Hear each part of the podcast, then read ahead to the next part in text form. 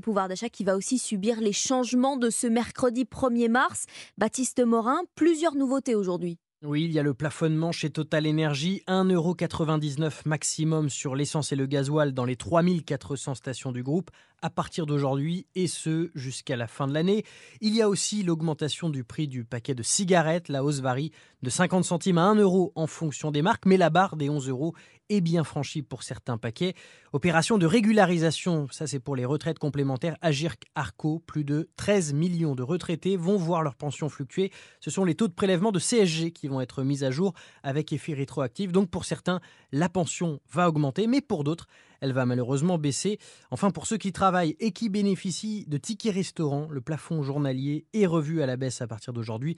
Il passe de 38 à 19 euros. C'est un retour aux règles en vigueur avant la crise sanitaire. Baptiste Morin du service économie d'Europe 1. Et ce qui change aussi aujourd'hui, ce sont les règles du démarchage téléphonique.